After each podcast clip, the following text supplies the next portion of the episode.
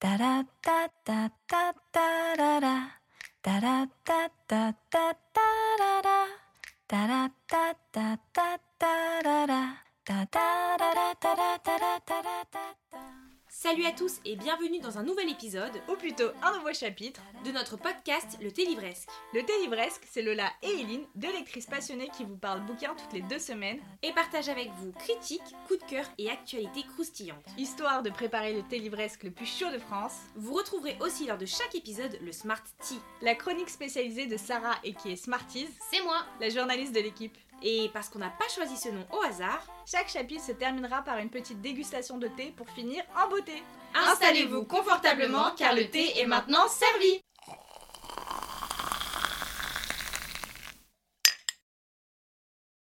Hello tout le monde Et bienvenue sur un tout nouveau chapitre de notre podcast Le Thé Livresque. Aujourd'hui, on savait pas ce qu'on allait enregistrer. du coup, on a décidé hier dans la voiture et euh, on a décidé de vous faire un petit focus auteur, mais cette fois-ci, on vous fait pas ça sur un auteur contemporain, on vous fait ça sur Jane Austen. Alors vraiment, Jane Austen, pour ceux qui nous suivent, euh, enfin en tout cas qui me suivent, vous savez que c'est vraiment euh, une autrice que j'aime trop. Euh, c'est une de mes fiertés d'avoir lu, d'avoir lu tous les Jane Austen, sauf euh, le truc de la famille Watson que j'ai pas lu parce qu'en fait ce n'est pas terminé, ça n'a jamais été achevé, donc je ne considère pas Bah oui. que ça doit rentrer dedans parce que j'ai pas envie de commencer un livre qui n'a pas de fin finalement. Mais sinon, j'ai lu toutes ces œuvres. Donc c'est vraiment le truc où je suis trop heureuse parce que je me dis, j'ai tout lu quoi. Ah non, t'as raison d'être fière. Mais Sanditon, il est pas fini par elle, non? En fait, Sanditon, il est pas fini par elle, elle a écrit les 11 premiers chapitres. Et ensuite, euh, ensuite, il y a une autre autrice du 19e siècle, je crois, je sais plus son nom, je, crois, je suis même pas sûre qu'on le sache, mais peut-être, qui a terminé euh, l'œuvre pour elle. Ok. Alors après, on sait pas si. C'est vrai que c'était. Bon, on en reparlera après d'œuvre à d'œuvre, mais c'est vrai que Sanditon, c'est un peu une œuvre particulière parce que du coup, quand tu le sais à la lecture, à partir du moment où le chapitre 11 est passé, j'étais en mode enquêtrice, en mode est-ce que Jen aurait fait ça? Et ben, ça m'a un peu gâché la lecture, même si j'ai trop aimé Sanditon. Ok. Et bon, pour commencer, euh, qu'est-ce qui nous a amené à notre première lecture Mm. de Jane Austen? Bah tu peux commencer parce que toi, tu l'as lu bien avant moi. Ouais, mais ça fait pas si longtemps en fait. Ah ouais? J'ai. Ah non. Et j'ai commencé, en fait, pour raconter une petite histoire. Ma... Je savais pas trop quoi lire. Euh, je me demande si c'était pas pendant le. C'était pendant le confinement. Je suis retournée vivre chez mes parents. Et- Mais Lola, c'est pas possible parce que moi, quand je t'ai envoyé le message, c'était avant le premier confinement. Ah ouais? Vous saurez dans très peu de temps de quoi je veux parler. Mais Ok, oui. euh, bon, bah alors, euh, bah, c'était peut-être pas le confinement, c'était avant dans ce cas. Bon, euh, ok, fine. J'avais relancé mon blog lecture en tout cas. Et j'avais, euh, j'étais un peu en quête de, de nouvelles lectures, etc. Et en gros, j'avais lu. ma petite soeur m'a dit Mais Lola, faut que tu lises la place miroir et tout machin. J'étais en mode ah, C'est bon, tes gros pavasses là, de, de, de 15 millions de trucs, il y a 4 tomes, enfin il y avait 3 tomes à l'époque. Euh, ou deux, je, sais plus, je suis vraiment, je suis vraiment dans l'exagération parce qu'à l'époque où je l'ai lu, il- à l'époque où je l'ai lu, je sais pas si le dernier était sorti, c'est sûr qu'il était pas sorti, mais le troisième, Ouais. je sais pas. Et euh, du coup, bref, je l'ai lu, j'ai trop aimé et en fait, j'ai découvert le kiff de lire une romance. Hmm. C'est là où j'ai. ça, vous- vous allez dire pourquoi elle parle de la passe miroir Tout a une cohérence. Euh, et là, j'ai découvert le kiff de la romance. Cette romance m'a genre mais transcendée. Mais je me suis dit, mais je peux être. Je me dis, j'ai besoin d'autres romances. En fait, c'est génial la romance. Genre mon Mm. cœur, les papillons et tout. Waouh, amazing. et là, elle, et elle, elle avait lu, je sais plus si c'était pour l'école ou quoi. Et elle me dit, mais je te dis, lis Orgueil et Préjugés, t'as la flemme, nanana, lis Orgueil et Préjugés et tout. Je dis, bon, ok, fine, je vais lui laisser une chance. Mm. J'ai bien fait. Euh, je l'ai lu en genre 48 heures, je l'ai trop rapidement. Je me rappellerai même que en plein dans une de mes scènes faves, un peu le, le moment où ils se mettent ensemble et tout, bref, dénouement, j'étais dans le RER euh, A et j'ai loupé ma station à Noisy-le-Grand, et je me suis Ah retrouvée à oui. Neuilly-sur-Marne et j'ai dû du coup genre prendre le RER dans l'autre sens pour retourner, pour récupérer un autre RER et du coup j'avais loupé ma connexion et j'ai dû attendre 30 minutes. Et au final, je, je sais plus si j'étais très déçue parce que ça me rajoutait 30 minutes Ouais, de lecture. J'étais en mode genre fine, tu vois, c'est. Et du coup, c'est comme ça que j'ai découvert Jane Austen avec euh, Orgueil et Préjugés. Qui... J'ai longtemps hésité sur si je préférais euh, l'un ou l'autre avec Persuasion. Mais je pense que euh, je pense qu'Orgueil et Préjugés, il a quand même 1% de plus dans mon cœur, genre, on va pas se mentir. Mais voilà, c'est comme ça que j'ai découvert Jane Austen et c'était génial. Je veux bien te croire. Moi, j'ai découvert euh, Jane Austen. En fait, je connaissais déjà, tu vois, enfin, Orgueil et Préjugés. Même si t'as même pas regardé les films, tu connais un peu de nom, Ouais. tu vois. Euh, mais en fait, j'étais hyper intimidée par euh, la, enfin, les, la littérature anglaise. Vu que j'avais pas les codes, je me disais, je vais rien comprendre. C'est sûr que je vais rien comprendre, tu vois. Donc, j'ai jamais vraiment trop lu. En plus, j'avais vu le film, j'avais pas trop kiffé. Et en fait, avec Lola, on a commencé à se parler, genre vraiment, la lecture, ça a toujours été le centre de notre amitié. Puisque le premier message que je lui ai envoyé, euh, c'était en mode, je sais que tu lis beaucoup, qu'est-ce que tu me reco comme lecture, tu vois Et elle m'a dit Orgueil et Préjugés et Le Comte de Monte Cristo. Du coup, le premier que j'ai lu, c'est Orgueil et Préjugés. Et en fait, j'étais grave surprise parce que j'ai trop kiffé tout de suite. Même si je comprenais pas grand chose. Parce que, en vrai, mine de rien, Jane Austen, vu que c'était son époque, elle avait pas besoin de recontextualiser quoi que ce soit. Ouais, c'est vrai. Euh, je kiffais quand même genre l'ambiance et puis surtout je trouve dans Orgueil et Préjugés c'est vraiment son meilleur roman à Jane Austen où tu sens qu'elle est vraiment à la quintessence de son génie où il y a des petites euh, c'est un peu marrant en fait comme livre tu vois il y a toujours des petits trucs qui se passent où ça te fait rire et tout puis même la romance est genre palpitante. Ouais, elle est vraiment palpitante. donc vraiment c'était trop bien et, euh, et j'ai trop trop trop kiffé. Vraiment je me souviens avoir vraiment passé un super bon moment de lecture avec euh, Orgueil et Préjugés. Et après bah, c'était le début de ma love story avec euh, la littérature anglaise et les fictions historiques. Ouais, mais c'est vrai que je crois que je crois que c'est à partir de ce moment où j'ai lu Orgueil et Préjugés que j'ai commencé à, à lire plus de Jane Austen. Je me suis dit mais en fait cette life du 19e siècle ouais en ça. Angleterre, c'est vraiment la vie que je rêve de mener. Ouais, en fait, c'est là que je me suis rendu compte à quel point j'étais en fait in love de cette Mm. période historique ouais et genre de toutes les, tous les codes sociétaux et tout. euh, j'ai trop trop aimé. Et du coup, moi après, une fois que j'ai trop aimé ça, pour Noël, ma soeur m'a offert l'intégrale de Jane Austen. Et en fait, je l'ai lu sur une année. Mm. En gros, il y avait tous les tomes dedans, sauf Sandy tonnes. Et, euh, Machin Watson. Et l'autre. euh, Parce qu'il y a un autre de ses romans qui est pas fini aussi, non? Si- Non, il n'est pas, pas terminé, il est terminé. C'est un roman sous format épistolaire. Ah oui, Et c'est un des- c'est le tout premier qu'elle a écrit, puisqu'elle avait, je crois qu'elle avait 16 ans quand elle a écrit. Elle démarre et du coup, c'est pas du tout le même concept. Et le personnage principal, en plus, c'est pas un personnage principal qui est positif, c'est un personnage principal qui est plutôt mesquin de ouf. Genre, c'est un peu genre les liaisons dangereuses, mais en version plus soft, on va dire, largement. Mm. Euh, mais avec beaucoup de manipulation, des personnages un peu machiavéliques et tout. Et il était vachement bien. Il était très court. Il est euh, très court. Je vais vous retrouver le titre parce que pendant que Eileen va vous lister un peu tous les romans de Jane Ouais. Austen pour qu'on vous présente un peu son œuvre quand même. Moi, j'ai pas lu tous ses romans. J'en ai lu 5, je crois. Et en fait, euh, je les ai, j'ai commencé à les lire parce que euh, je crois que vous en avez, oui, j'ai dû certainement déjà vous en parler sur le podcast. Je voulais lire plus de classiques et je voulais lire plus de livres qui, euh, dans lesquels, on va dire, je me sentais safe. J'avais pas l'impression qu'ils faisaient des délires euh, un peu chelous avec ma foi. Et mine de rien, la littérature anglaise, notamment du 19e siècle, ça marche super bien. Genre vraiment, ça marchait bien. Et du coup, j'ai commencé à lire. Après avoir lu Orgueil et Préjugés, je pense qu'un an après, j'ai lu Persuasion Ouais. parce que le pitch me donnait trop envie. C'est en fait c'est une histoire d'amour un peu second chance romance en Ouais, vrai. c'est ça. hein. Où, euh, où en fait c'est deux, pers- deux personnes qui se sont euh, rencontrées il y a des années. Sauf que elle, vu qu'elle était un peu d'une famille aristocrate et lui pas du tout, la famille de Anne euh, a complètement mis son veto sur la relation. Et du coup, le capitaine Wentworth et Anne se sont perdus vue pendant quoi 10 ans je crois, c'est ça? Ouais, pendant pas mal de temps, puisque lui, il est parti après. il était marin C'est ça. sur un bateau, il a monté en grade, euh, Mm. la guerre, euh, les trucs, Oui, là, des trucs ouais. comme ça, quoi. Et après, il est devenu capitaine et genre, mec un peu prisé maintenant. Et en fait, un jour, ils finissent par se retrouver. Et en fait, c'est un peu le, le dilemme de savoir. euh, bah, en fait, c'est que tu sais que tu as toujours des sentiments parce que tu n'as jamais arrêté d'en avoir. Et en même temps, on est dans un cadre où c'est hyper compliqué parce que elle, maintenant, elle a des, des problèmes de sous dans sa famille. Et lui, il est hyper riche. Donc, est-ce que c'est en mode, elle revient à lui juste pour ça? Et en même temps, tu sais, genre vraiment, je trouvais C'est le que pitch j'aime trop chambé. en plus, parce qu'elle, elle est giga pauvre et lui, Bah il est giga riche. mais- C'est ça, en fait. on retrouve ton trop bref genre et en fait vraiment j'ai enfin vraiment le trop enfin le pardon le synopsis me donnait trop envie mais malheureusement à la lecture j'avais envie de me tirer une balle genre vraiment après je pense que c'est aussi lié au fait que moi j'ai lisé en même temps le tome 4 de La Passe Miroir. C'est marrant en fait, c'est parallèle entre Austen et La Passe Miroir depuis le début.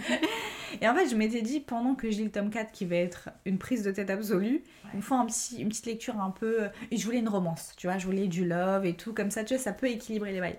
Parce qu'en fait, Persuasion, c'est un peu genre compliqué en fait entre Captain Westworth et Anne, tu vois. Anne, elle Ah oui. vit pas euh, une vie trop sympa. Non.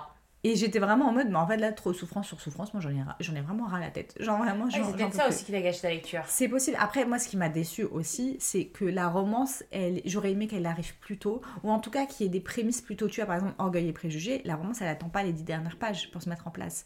C'est Oui, tout au long du roman. Dans Persuasion, c'est à l'image de leur histoire et de leur caractère, et du caractère de Anne, c'est très en subtilité. Tu vois, quand t'as la scène. euh, la scène de jalousie un peu quand ils sont dans quand ils croisent le cousin Oui. et que genre euh, il a un peu le seum et tout tu commences à sentir des prémices tu vois et Ouais, mais c'était trop. c'est un euh, slow burn en fait mais en fait elle a écrit le summum du slow Non, burn mais non, mais c'est pas slow burn quand il se passe rien entre Lola. C'est ça, c'est ça que tu veux pas comprendre. Pourquoi il se passe des choses il se passe pas rien c'est juste que c'est Alors, La un scène au regard et tout. est beaucoup trop subtil. Lola. je peux pas. Ça ne me, en fait, ça ne me nourrissait pas assez. En revanche, je, tu vois, j'accepte le fait qu'effectivement, il y a une lettre à la fin du roman qui est incroyablement belle. incroyable mais incroyable la plus belle lettre euh, après il y a aussi la lettre du comte de Monte Cristo à la fin du Monte Non, alors qui, le à mon top. sens, vraiment mille fois plus belle. Genre, oui, vraiment, mais d'amour d'amour d'amour Oui, d'amour peut-être. dans les lettres oui. d'amour elle est quand même incroyable celle-là Ah, elle est très très belle. Et etc. Euh, Il y, a une, euh, y a une adaptation qui a été faite par Netflix avec Dakota Johnson il y a un an, je crois. Il est sorti il y a un an. près. Euh, Pour ceux qui n'ont pas trop aimé le livre comme moi, en général, on a trop kiffé le film parce qu'effectivement, j'ai adoré le film. Vraiment, Moi, j'ai beaucoup adoré aimé le film. le film. hein. Il, est- il prend des libertés. Mm. Il prend pas mal de. Ah bah énormément, Pas même mal euh, de sur le personnage de Anne, pour moi, il est complètement différent. Ouais, Anne, c'est pas la même. Euh, Après, je suis pas giga 100% d'accord que ce soit. Elle est complètement différente. C'est Bah, juste elle que. est beaucoup plus euh, filote, tu vois. Anne, elle est pas filote dans les livres. Elle est pas, euh, elle est pas marrante, Anne, dans les livres. Elle est très neutre, tu vois. Je trouve que c'est un personnage qui n'est Elle pas... est très euh, neutre, mais elle, a, elle montre une image et elle est très bridée par rapport aussi à sa famille.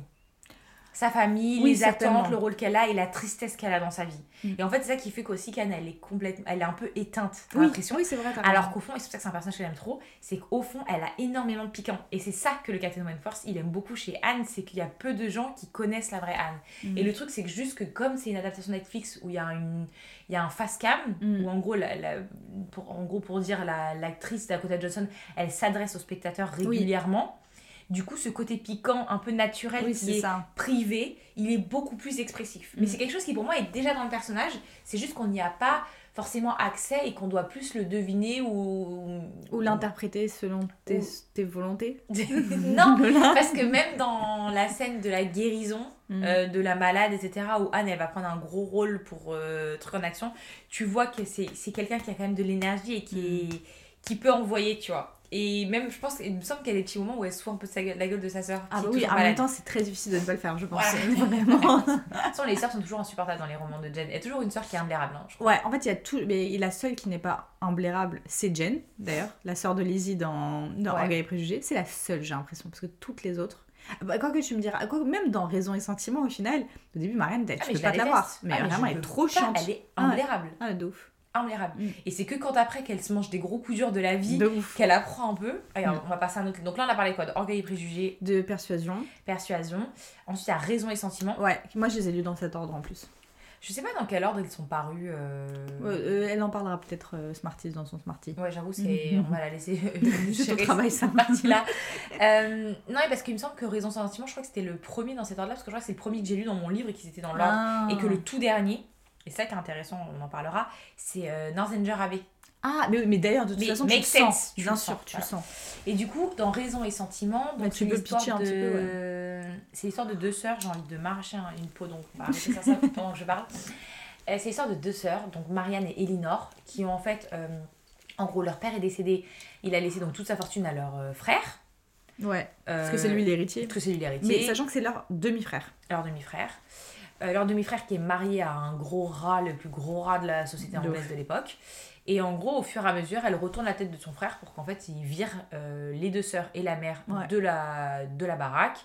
euh, et qu'il leur donne, je crois, quasiment que dalle en Quasiment argent que dalle, ouais, en rente. en rente et elles doivent du coup aller louer un petit cottage au fin fond de la campagne euh, anglaise à Babelwood City, un Mm. peu éloigné de tout, mais pas très loin de groupes d'amis qu'elle connaissait. euh, Un, un, un membre de la famille de sa mère. Un cousin, je crois. Qui, du- D'ailleurs, celui qui leur loue la, la petite euh, chaumière, on appelle ça comme c'est ça. ça, ouais. Et, euh, et en fait, du coup, elles sont quand même rentrent, elles rentrent quand même dans une sorte de society via leur euh, grand-oncle. Et elles vont découvrir, rencontrer pas mal de personnes et quand même pouvoir participer à un peu une vie de société, vie de même société. si elles sont aux antipodes de ce qu'elles auraient pu vivre à Londres, quoi. C'est clair.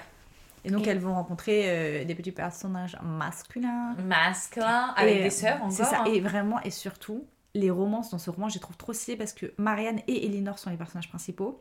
Du coup, elles vivent toutes les deux des romances. Elles Ouais. vivent toutes les deux des histoires. Et vraiment, j'ai trouvé ça trop intéressant parce que d'habitude c'est toujours une romance. Mm. C'est celle de Anne, c'est celle de Lizzie, etc. Mais là c'est celle des deux sœurs. Et en fait tu vois les deux sœurs, parce que Marianne au début c'est vraiment la petite sœur. Euh, Bah, c'est le titre. c'est- exactement. Raison, c'est Elinor. Ouais, et ça. sentiment, C'est l'impulsivité, Marianne. Ouais, c'est. Marianne. Et du coup, ça va nous montrer deux romances qui a deux tempéraments qui sont très différents. Ouais. Et même, je pense, les contre, pas les contre-coups, mais les, les problèmes que chacun des tempéraments Ouais. peuvent amener Mm. et les qualités que chacun des tempéraments peuvent amener aussi. Parce qu'on a l'impression tout de suite, on se dit raison et sentiment, tu dis toujours la raison qui l'a emporté. En Ouais, fait, la ça, raison, pas du tu tout, vois ouais, qu'en fait, parfois. Mm. la raison, c'est pas non plus aussi simple que ça et Mm. c'est pas toujours la meilleure chose à faire. euh, Ouais, c'est clair. J'ai l'impression que c'est peut-être en fait nous montrer qu'en fait le, le juste équilibre euh, Exactement, des deux c'est Mm. le bon même si ça finit bien hein, bien sûr. Voilà. Bien entendu. Mais surtout ce- dans ce roman, mais les plot twists, Et les tu plot twists sont venir, incroyables. incroyables. Ah ouais. Vraiment, et je crois qu'il y en a dans aucun autre a des plot twists à la hauteur de cela. Bah, en fait, il y en a, il y a toujours. Alors, c'est vrai que ça on en a pas parlé, mais Jane Austen, on aime beaucoup parce qu'elle fait tout le temps des plot twists dans ses romans. Elle aime bien cette vie. Elle est trop chaude et euh, dans, Rom- dans Raison et Sentiment, je me souviens très bien avoir envoyé un message à Lola à un moment en disant mais meuf, je m'y attendais absolument pas. Genre ça, vraiment, là, ça, vraiment, vraiment, je m'y attendais tu pas du tout. vraiment pas du tout. Ouais, il est vraiment trop charmé. Et, euh, et en fait, c'est vraiment c'est un roman qui est un peu sur j'ai l'impression sur une plus longue période de temps aussi Ouais. Que ces autres romans il, qu'on a pu il lire. est plus long. hein. Ah oui, c'est ça, il est plus long. Il est plus long. Et du coup, tu as vraiment le temps de voir les évolutions des deux sœurs, de leur situation euh, familiale. De... En fait, parce qu'il y a certes les romances, mais il n'y a pas que ça. Il y a aussi l'intrigue par rapport à leur famille, par rapport à leurs frères, et par rapport à leur belle-sœur qui est immonde. Et tu as toute l'histoire par rapport à la... avec la maman aussi, tu Mm. vois. Et ben, il y a vraiment plein d'intrigues qui sont différentes. C'est vraiment un roman qui est riche. Moi, je trouve qu'il y a toute, une toute petite période où il perd un petit peu en, en rythme. C'est quand elles arrivent à Londres, tu vois. Au, au début, il se passe quand même pas mal de trucs. Et au bout d'un moment, t'es un peu en mode, bon, bah, frère, il se passe. Bah, moi, je me rappelle quoi. que je m'ennuyais un peu sur le début. Alors que moi j'avais trop kiffé le début. Ouais, et moi, c'est à partir du chapitre, je crois, 20 ou 21, où là, ça a envoyé de ouf des Ouais. twists, et je me suis dit, ah ouais, c'est génial en fait. Ouais. Genre, ça a grave remonté ma note la seconde partie du roman. Ouais. Et du coup, euh, très sympa parce que la fin elle est pleine de morale aussi, je trouve, un petit Ouais. peu. Et puis vraiment, genre, j'ai l'abnégation des personnages masculins dans, cette, euh, dans ce roman, j'ai trouvé vraiment charmé. genre, ils lâchent pas l'affaire. Et puis vraiment, genre, les romances de. Au final, la romance de Marianne, je la trouve trop intéressante. Ouais. Genre, je la trouve vraiment, vraiment intéressante. Et c'est un roman où ça m'étonnerait pas que je le relise un jour, tu vois. Moi, je pense que c'est une des romances qui. Une... De toute façon, moi, c'est une de mes romances préf. hein. En Ah vrai ouais? de vrai, c'est une de mes romances préf, celle de. Celle de Marianne ou celle de Elinor? Non, celle de Marianne, mais la. Oui, on sait de quoi on parle. On sait de quoi on Mmh, parle. ouais. Bah oui, parce que moi, je peux être pour ce personnage. Oui. Je peux être pour ce personnage. Après, je suis hyper biaisée parce que forcément, il y a des adaptations cinématographiques. Alors, pour info, les, ad- les adaptations. Bon, on fera un focus adaptation. Oui, après. après, ouais. que voilà. Mm. Mais en gros, c'est joué par euh, Alan Rickman. c'est Bruce Rock. Donc, en fait, je peux pas. Genre, qu'il n'y a pas de sujet. Genre, je pouvais que. Mais déjà, j'ai dette pour lui dans la lecture. Vraiment, je l'aimais trop. Depuis le début, je l'aimais d'amour, mais je pouvais mourir pour ce personnage. Et alors, quand j'ai vu l'adaptation, que j'ai vu que c'était lui, mais trouvé mon cœur. J'ai donné tout mon cœur à ce personnage. C'était entre lui et le Captain Wentworth. C'est mes deux. Je les préfère à Darcy. par exemple. J'aime trop Darcy. hein. Ah ouais? Mais moi, c'est des personnages qui m'ont beaucoup plus touché que Darcy. Non, moi je préfère quand même Darcy. Après, Darcy, je l'aime trop aussi. C'est de mon Ouais. top 3 de toute façon. Ouais. Ensuite, du coup, euh, on va parler des deux autres que toi, tu n'as pas lu. Ouais. Où je vais vous les présenter rapidement. Et après, on fera un focus sur Danger Abbey où on l'a toutes Et, et moi aussi. Et moi je l'ai lu moi. Ah, tu l'as lu, Emma? Ouais, Bah, bah c'est oui. lesquels T'en as as pas lu qu'un seul alors? J'ai pas lu Sanditon, Watson, j'ai pas lu les machins épistolaires. Et Lady Suzanne. Lady Suzanne. Oui, mais dans les romans majeurs, le seul que t'as pas lu, c'est. Euh, Mansfield Park. Mansfield Park, ouais. Ok, euh, celui-là, de toute façon, on va pas en parler de ouf. Il est Je- nul, Après, j'ai un, j'ai un- j'ai un avis qui est peut-être biaisé dessus. Mais j'ai lu, comme je vous ai dit, après, j'ai remarqué sur Wikipédia, il y a beaucoup de pièces de théâtre et tout, elle a fait d'autres trucs, euh, donc j'ai pas tout lu mais j'ai lu tout ça. Donc, euh, vous savez quoi, je garde quand même ma victoire. Mansfield Park, en fait, c'est l'histoire de Fanny Price. Mm. Et en gros, elle se fait accueillir par une famille, elle est pauvre dans sa famille, euh, c'est vraiment la misquinerie de vie, genre vraiment pas d'argent, genre la galère. Et en gros, la sœur de sa mère, je crois, un truc comme ça, elle est mariée à un mec giga riche, donc c'est une famille qui a beaucoup d'argent, et du coup, ils veulent bien prendre Fanny en mode pupille pour s'occuper d'elle et lui permettre de faire une entrée dans le monde. Et euh, du coup, euh, Fanny rentre dans cette famille, et en gros, en gros, je je sais pas vous spoiler, mais en gros, il y a, il y a un peu un genre de triangle amoureux. Dans le sens où Fanny, elle aime quelqu'un, son cousin, je crois, qui s'appelle Edmond, ou... je crois que c'est Edmond. Et en fait, euh, Edmond, il a pas son time. Genre, vraiment, il, en- il s'en bat les reins pour lui, c'est sa sœur. Et lui, il est giga love d'une autre meuf. Et à côté de ça, cette meuf, je crois qu'elle a un frère. Et je crois que ce frère est giga love de Fanny, en C'est fait. marrant ça. Je crois, je suis pas sûre que ce soit son frère forcément, mais en tout cas, en tout cas quoi qu'il arrive, il y a ce mec-là qui est giga love de, de Fanny. Et en gros, ce qui m'a profondément dérangé, c'est déjà toute l'intrigue. Enfin, déjà, il est long. Et 80% de l'intrigue tourne autour d'une pièce de théâtre qu'ils veulent montrer, monter entre eux parce qu'ils en ont, ils ont rien à faire, ils s'ennuient, les, les gens de. Je, sais pas, ils ont rien à faire de leur Mhm. life. Ils s'ennuient donc ils montent une pièce de théâtre. Donc déjà, c'était chiant comme intrigue. Ah ouais, ouf. tu vois des gens monter une pièce de théâtre, c'est giga chiant. Et en plus, c'est le seul roman où je suis en profond désaccord avec le choix final de Jane Austen, euh, qui est pour moi trop manichéen. euh, dans la romance où c'est un peu genre euh, peu importe s'il est fait ou pas pour toi ou j'en sais rien lui il est gentil donc c'est un c'est bien donc faut finir avec lui et lui c'est pas un mec très bien et il y a aucune seconde chance possible et ciao Mhm. hasta luego et en fait c'est juste que je trouvais que il y avait un, un potentiel amoureux de toute façon tu sais déjà un peu dès le départ euh, avec Mhm. qui enfin tu sais toujours c'est qui le principal love Oui, interest bien sûr. tu sais avec qui elle va terminer mais moi pour le coup j'ai vraiment eu un espoir en me disant mais il y a un vrai truc, ce personnage il peut changer. C'est pas un Willoughby ou un truc Mm. comme ça, tu vois, c'est un personnage qui, qui a un vrai potentiel, genre. Mm. Et non, elle a décidé que non, genre. Et j'étais vraiment extrêmement attristée parce que vraiment, le love interest, déjà, il se passe rien. En fait, tu, en fait, tu, c'est vraiment le dernier paragraphe, c'est même pas les dix dernières pages, Ouais, c'est le dernier paragraphe. ouais, bon, l'abus du bail là. Elle a abusé du bail. Mm. Et en plus de ça, genre, je suis là, genre, mais en fait, tu m'as pas donné l'heure, ça fait des années tu me donnes pas l'heure, et genre, euh, je t'attends comme une teubée, et au dernier moment, quand euh, l'autre tocarde avec, avec qui tu veux date, elle est en fait, euh, tu te rends compte que c'est vraiment une grosse grognasse, là, tu reviens me voir, euh, la gueule enfarinée, euh, la queue entre les jambes, bah, salut, Mhm. finalement, je t'aime bien, on se marie. Bah non, en fait, genre. Non, c'est éclaté au sol. éclate au sol. Donc vraiment, je suis désolée. Après, il y en a plein qui disent oui, les gens, ils aiment pas Mansfield Park, ils aiment pas Fa- Fanny Price, parce qu'aussi Fanny, pff, il s'agirait de se faire un peu entendre. Il y en a qui disent que c'est un- elle représente un peu le rôle d'un personnage autiste. Je suis pas, je suis pas giga convaincue par cette interprétation de. Et puis même, je pense que c'est une interprétation que tu choisis de faire parce que tu as décidé que tu retrouvais peut-être des caractéristiques des personnes qui ont le syndrome du spectre autistique dans Fanny, mais je trouve euh, Jane Austen, elle a rien pensé à ça, frère. ça. Donc en fait, euh, moi j'ai envie de dire euh, pas nécessaire. Mm. Pas nécessaire. n'en fait... Après, il y a des gens c'est pour qui c'est leur préféré. hein. Mais franchement, en toute honnêteté, pour moi, c'est vraiment un gros next. Donc ensuite, on peut parler de Emma, Mm. que j'ai trop aimé. Ouais, et moi en fait, c'était encore une fois l'un des, de, ce, de, de- des livres de Austen qui me plaisait le plus dans le synopsis. Parce que le côté un peu, parce que Emma en gros, c'est une meuf, euh, c'est la hum, deuxième fille, c'est la fille qui vit avec son père d'une famille assez riche dans leur Mm. comté, même hyper hyper riche dans leur Ouais. comté. Euh, et Emma, c'est une marieuse. C'est-à-dire que elle, ce qu'elle kiffe faire, c'est marier les gens. Elle fait, elle met des gens en relation, etc. Même quand les gens, ils ont rien demandé à personne. Genre vraiment, ils ont Elle pas veut, demandé. que, elle, euh, veut que, ouais, elle veut que forcer un peu le game et s'immiscer dans des trucs qui la regardent pas forcément de ouf de base. Oui, c'est ça. Et puis surtout, euh, elle veut faire des matchs. Si elle a décidé que le match, il était bien, elle le fera même s'il n'y a rien qui pense à croire que c'est un bon match. Et au Genre, contraire, vraiment- elle veut défaire des matchs qui pourraient être exceptionnellement bien juste parce qu'elle se dit, bah en fait, euh, Non. Non. ouais, c'est vraiment Non. ça. Genre, moi j'ai pas très envie, je pense que tu mérites mieux parce que lui il a pas trop de thunes et lui il a grave de l'oseille. Exactement. Mais en fait, qui es-tu Emma? Mais c'est Mais exactement euh, ça. franchement, je vous jure, au départ, Emma, tu peux pas la blairer. Enfin, moi je Ah, peux pas la blairer. ah, elle est très chiante. Elle est... Ah ouais, et surtout, elle est extrêmement méprisante. Ouais, elle est très très méprisante. Elle est, en fait, elle est embrigadée dans une vision qu'elle a de la vie. où Pour elle, il y a vraiment une infériorité, une supériorité de gens. Ouais. Euh, et, euh, et qu'il y a des... Liée au statut social. Tout à fait. Et, et donc, tu es obligé de te conformer à ça. Ouais. Elle, elle est vraiment, elle vit, elle joue le rôle et elle est bien dans ce rôle-là. Et en fait, le problème, c'est qu'il y a un moment où elle va se tromper très gravement. Elle va faire une erreur. Et, et en fait, non, elle va même faire un enchaînement d'erreurs. Ouais. Ce qui fait qu'elle va vraiment être face à sa personnalité. Et surtout, on n'a pas parlé du personnage de Mr. euh, Knightley, je crois qu'il s'appelle. Knightley, ouais. Knightley, qui est du coup euh, un autre homme très riche, même plus riche que la famille d'Emma, qui, euh, bah, vous savez, les, les familles euh, aristocratiques dans, en Angleterre pendant la Régence anglaise, et ils se fréquentent beaucoup. Genre, Ouais. ils vont manger, ils vont dîner tous les soirs ensemble, etc., etc. Et lui, Knightley, il est toujours en train de remettre Emma à sa place. Genre, constamment en train de la remettre à sa Et il a pas place. son time. Il a Ah, vraiment pas pas. son time. Et, euh, et du coup, bah, il la remet à sa place. Et à un moment, en fait, elle se prend tellement un taquet qu'elle se, elle est obligée de se remettre en question. Mm. Genre, vraiment, elle n'a pas d'autre choix. Et en fait, c'est là où le roman il shift et il devient trop intéressant.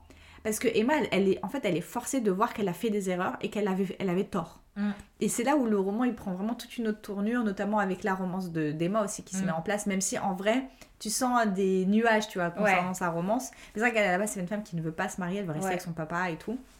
Et franchement, j'ai trouvé que c'était pas le roman que j'ai le plus aimé de Jane Austen, mais je trouvais que c'était une bonne lecture, genre c'était Ouais. intéressant. Je me suis, franchement, je me suis pas du tout ennuyée à la lecture non plus. Euh, j'ai et en fait j'ai trouvé que hum, justement l'évolution du personnage d'Emma c'était une des évolutions que j'ai préférées Ouais, dans le personnage Mm. parce que tu vois que c'est vraiment un personnage qui est imparfait qui est en fait à la base tu t'accroches pas avec elle parce qu'en fait elle, elle a pas beaucoup de choses pour elle Ouais, t'as pas trop envie de l'aimer mais au fond tu sens qu'elle a quand même de la bienveillance envers Mm. les gens qu'elle estime. Et en fait c'est juste qu'effectivement ce shift là qui est fait dans le roman il permet de la découvrir sous un autre jour. Et du coup t'apprécies après son personnage d'une façon complètement nouvelle. Et, et la romance bah, il y, a des- il y a des scènes qui sont quand même très très Oui, belles sur la fin. Euh, il y a- y moi j'aime beaucoup aussi l'importance du papa dans cette histoire. Ouais, c'est Mm. extrêmement beau. Ouais. même vis-à-vis tu vois de Mr Knightley et tout je Mm. trouvais ça vraiment euh, vraiment très très beau c'est encore pas la- l'adaptation cinématographique mais on en parlera Ouais, mais après. grave, ah, mais ouf, incroyable. on en parlera Ouais. après. euh, mais euh, ouais, très très bonne, euh, très très bonne lecture, euh, Emma. Mm. Et ensuite, le dernier, du coup, c'est donc c'est Northanger Abbey. donc l'abbaye de Northanger Mm. et en fait dans cette histoire c'est Catherine Morland de mémoire c'est une elle, alors là ça se passe à Londres de base c'est une fille qui est dans la truc enfin dans la saison des mariages quoi de Londres et elle est très très niaise et très influençable Ouais. elle est. En fait, c'est un peu le. C'est un peu. Vous voyez, aujourd'hui, quand vous avez l'image des adolescentes qui. des adolescentes de 17 ans qui lisent After et qui en peuvent plus, De ouf. et bah, c'est Catherine Morland à l'époque. Ah, et sa meilleure pote là. Et sa meilleure pote. euh, qui lisent en fait euh, qui lisent euh, les mystères d'Udolphe de euh, En plus, on, a, on voulait lire, tu te souviens de toute façon, je compte lire un jour dans ma vie c'est c'est prévu mais Mm. les mystères de J'ai oublié, c'est un mec qui l'a écrit, je crois. Ou une meuf Un mec, je crois. j'ai envie de le lire parce que vraiment franchement je vous jure que Le pitch, après, il avait l'air intéressant. Moi, j'avais commencé à le lire et il était, euh, il était pas mal. Après, c'est un livre qui est censé faire un peu peur. Et moi, vu que je suis une flippette, ça de Anne Radcliffe. Ah. Et en gros, c'est un des, c'est un, un gros roman euh, d'ambiance gothique. Mm. Et en fait, c'est une histoire d'amour, une histoire, une vraie histoire d'amour, mais en mode très gothique dans un château, des fantômes, Mm. des trucs comme ça. Et en gros, du coup, elle, elle est passionnée par Anna Radcliffe et, ses- et cette ambiance. Et elle est là, elle, elle s'imagine. En fait, elle, elle a beaucoup d'imagination, elle s'invente complètement Elle des lives. complètement une knife. Elle a, elle a envie de, de vivre une romance complètement euh, délurée, elle est comme ça, elle est complètement... Ouais, elle est à l'ouest, en fait elle est vraiment à l'ouest. Et du coup c'est vrai que moi, j'avoue que Catherine Morland, elle m'a tant d'axe, c'était Mm. pas un personnage que j'ai trop aimé. Mais du coup, elle débarque, elle rencontre une famille qui l'invite dans son château. Mm. Et en fait, cette tocarde, elle a cru qu'elle était dans les mystères du top. Exactement. Elle commence à chercher des mystères, elle a l'impression qu'ils ont caché des corps et tout. limite. Ah, ça, elle, en fait, s'invente une Elle s'invente une life en mode il y a des trucs qui disparaissent dans la maison en pleine nuit. Quelqu'un éteint ma bougie, patati patata. Elle c'est vraiment elle s'invente une life complètement. Ah ouais, ouais, complet. Et c'est trop marrant parce que là, dans ce livre-là, Jane Austen elle a fait quelque chose qu'elle n'a pas fait du tout avec ses autres livres, c'est qu'elle a décidé d'écrire une satire. En fait, une satire de ses propres romans dans un sens. Ouais. Et c'est pour ça que moi, ce roman, il me donnait très envie, c'est que j'avais envie de voir Jane Austen euh, se moquer un petit peu de, de la régence anglaise, de ses codes, etc. Et notamment parfois par- de ses propres romans. Et c'est pour ça que le premier, les- le tout début de son roman, je le trouve archi drôle. Genre vraiment, je trouve très très très drôle parce que elle vraiment elle, lâche des petits piquets comme ça, des petites piques. Parfois, je crois qu'elle s'adresse même au lecteur, je crois. Oui, elle un- fait des, elle, elle s'adresse au lecteur parce qu'elle est toujours sur le pri- sous le prisme de qu'est-ce qu'une héroïne de Oui, romance. Mm? Et en gros, elle dit une héroïne de romance, elle est censée faire ça, faire ça, et en fait, elle, elle nous montre une héroïne de romance qui est aux antipodes de tout ce que devrait être une héroïne ouais. de romance classique. Sauf qu'en fait, moi j'ai trouvé qu'elle s'était perdue après. Le pari pour moi, il est pas tenu de faire une satire. Parce qu'à la fin, c'est juste hyper ennuyant.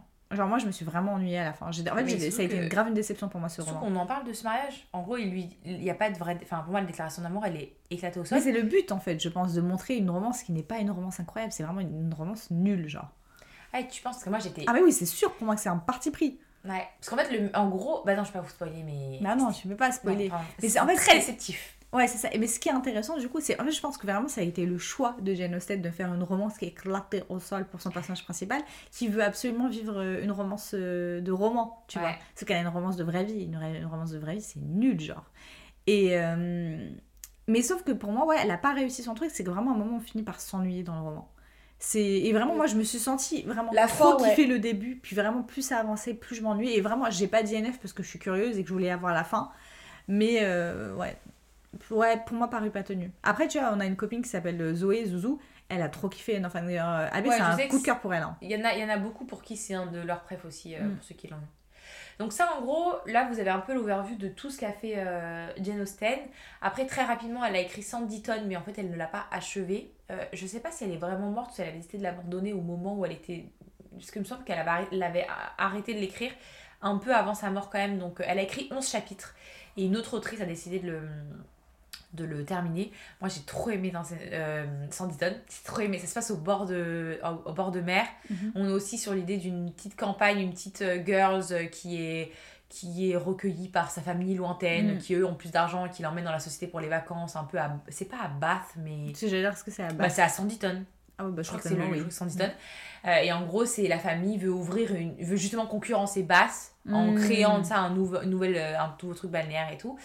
Et il y a une, euh, et une romance que j'aime énormément. Je trouve que les scènes de fin sont très drama et tout. Après, il y a énormément de piquant, d'humour parfois un peu plus grotesque, Mm. où je me suis dit, bah, est-ce que Jane Austen, elle aurait fait ça pour son protagoniste masculin? Mm. Qui sont quand même souvent très. hum, Très élégants, oui, c'est des des héros héros ba- ba- byroniens byroniens, un peu, ouais. ils ont quand même ouais, ils ont quand même des caractéristiques où ils sont toujours énormément remplis de dignité Mm.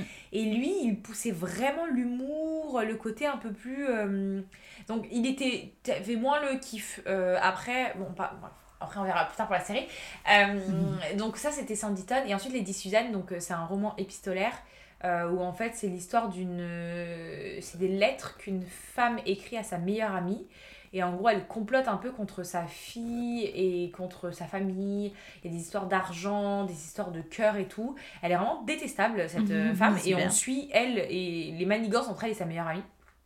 Et c'est très cool, vraiment, je- genre je l'ai pas vu passer. J'ai trop, Ah ouais j'ai trop aimé. Je l'ai écouté en audio celui-là, je l'ai pas lu en papier et je l'ai mais trop aimé. Genre vraiment, euh, je me suis dit, mais, et ça c'est le, je crois que c'est un des tout premiers que Jane Austen a écrit, elle était très très très très jeune à l'époque où elle avait écrit. Et euh, du coup c'est un autre format parce que c'est le format épistolaire donc c'est hyper intéressant en soi. euh, C'est Lady Suzanne, du coup, le roman dont tu parlais, Ouais. format épistolaire? Ouais, c'est Lady Suzanne. Donc, après les Watson, je l'ai pas lu, c'est pas terminé, on s'en fout, on n'en parlera pas. Donc maintenant, moi, ce que j'aime, enfin, on vous a dit un peu ce qu'on aime beaucoup dans tous ces Mm. romans. Ce qu'on aime moins, c'est qu'elle est un peu avare. Ah, elle est giga avare, même. euh, elle, c'est une giga. alors, vraiment, c'est une pince en dialogue. Franchement, faut pas le dire autrement, c'est une pince en Elle dialogue. aime trop la troisième personne. C'est trop. pour vous dire, c'est que le, la scène que vous attendez le plus dans Orgueil et Préjugés, Ouais. Qui est genre le moment un peu euh, même pas la big d'éclat parce que first d'éclat t'es en mode ok euh, première personne t'as un super dialogue et tout mais le moment où c'est vraiment le dénouement où t'as vraiment le ils se mettent ensemble et tout en fait elle- au lieu de nous de nous écrire ce que finalement Mr Darcy raconte euh, elle nous dit et en gros Darcy lui avoue ses sentiments et basta et on passe à autre chose Ouais, c'est ça. et j'étais là, genre, vraiment, je me suis. Je me rappelle, genre, j'ai posé mon livre et j'avais un sentiment de frustration. Je me suis dit, mais elle se fout de ma gueule là. Ouais. C'est genre ça, son, son truc? J'étais trop déçue. Je Ah souviens, ouais. je t'avais envoyé un message en mode, mais attends, est-ce que c'est vraiment ce qui est en train de se passer? Genre, Ah a ouais, pas de. Ah, c'est trop déceptif. Mm. Et ça, le problème, c'est qu'elle le fait souvent. Alors, par exemple, dans Persuasion, je l'ai moins ressenti parce qu'il y a la lettre qui est Oui, c'est ça. longue, où t'as le truc et tout. T'as plus de dialogue, mais, mais c'était très très flagrant dans, Mm. dans ces trucs-là où c'est vrai qu'on aimerait un peu plus de, dialogue, mais après, ce que les. Ce que, ce je sais plus avec qui on en discutait, mais il y a aussi peut-être cette idée de. À l'époque, il y a beaucoup de pudeur aussi Oui, pour ça. les relations. Euh, et c'est vrai que bah, du coup, c'est, ouais, plus pudique comme Mm. écriture, mais parce que les relations sont plus pudiques et que, du coup, elle était aussi peut-être à, à l'image de ses valeurs à Mm. elle et de comment elle voyait l'amour, donc aussi make sense. Ouais. Après, tu vois, euh, je trouve que parfois, elle, elle, elle arrive pas à créer des. Enfin, tu vois, elle fait des super plot twists et tout. Mais au niveau de l'intrigue, parfois, je trouve que c'est un petit peu lent et ennuyant. Tu vois, moi, c'est souvent, moi, j'ai souvent ressenti de l'ennui en lisant ces livres. Mais est-ce qu'il n'y a pas aussi ce côté-là euh, dans les romans un peu euh, naturalistes, même français? Est-ce que c'est pas un, un genre. Quand tu Oui, tu dépeins un peu les trucs de choix, oui. sociétaux, Mm. et, et je sais pas, quand tu lis. Après, j'avoue que en fait, j'aime pas tout ce qui est. euh, euh, Zola, Maupassant et tout, c'est Mm. pas ma cam, donc j'en lis pas, donc j'ai pas de référence. Peut-être que ceux qui en lisent plus et qui nous écoutent pour nous aiguiller. Mais hum, est-ce que c'est pas un genre littéraire d'époque aussi, où quand t'es sur un genre romance qui dépeint la société, Mm. souvent tu passes beaucoup de temps à dépeindre la société et du coup tu te. Ouais, peut-être, c'est possible, mais du coup, c'est vrai que mine de rien, à part dans Orgueil et Préjugés, il y a toujours un temps où je m'ennuie. Qui peut durer, d'ailleurs durer un plus ou moins longtemps, tu vois. Ouais. Parce que moi, il y a plusieurs, enfin vraiment, dans Thanger Abbey, je me souviens m'être demandé si j'allais vraiment pas l'arrêter en fait. DNF, quand on dit DNF, c'est-à-dire Did Not Finish, concrètement, ça veut dire qu'on veut abandonner le livre. Euh, Il y a plein de ces... Enfin, celui-ci, je me suis vraiment posé la question de le DNF. Raison et sentiment, je savais qu'il fallait que je m'accroche. Et en fait, j'ai vraiment bien fait parce que c'est c'est une très bonne lecture, tu vois, au final. Mais tu vois, mine de rien, il y a toujours une période où je m'ennuie. Donc, tu sais, je- j'écoute... Moi, souvent, les Jane Austen, je les écoute, je les lis pas. Et en fait, il y a un moment où je décroche un petit peu. Ce qui fait que quand je décroche, en plus, à chaque fois, j'oublie le livre. Genre, moi, il y a trop de, Ouais. de, de moments de trous, en fait. Je sais même plus ce qui s'est passé. Donc, très bien pour la relecture, parce qu'en fait, tu redécouvres, tu vois. Mais, euh, mais ouais, je trouve que parfois, elle est, elle est avare en dialogue tout le temps. Et sinon, euh, parfois, ouais. Mais après, t'as raison, ça se trouve, c'est un choix. hein. c'est un choix qui plaît ou qui plaît pas. C'est vrai que moi aussi, c'est vrai que c'est.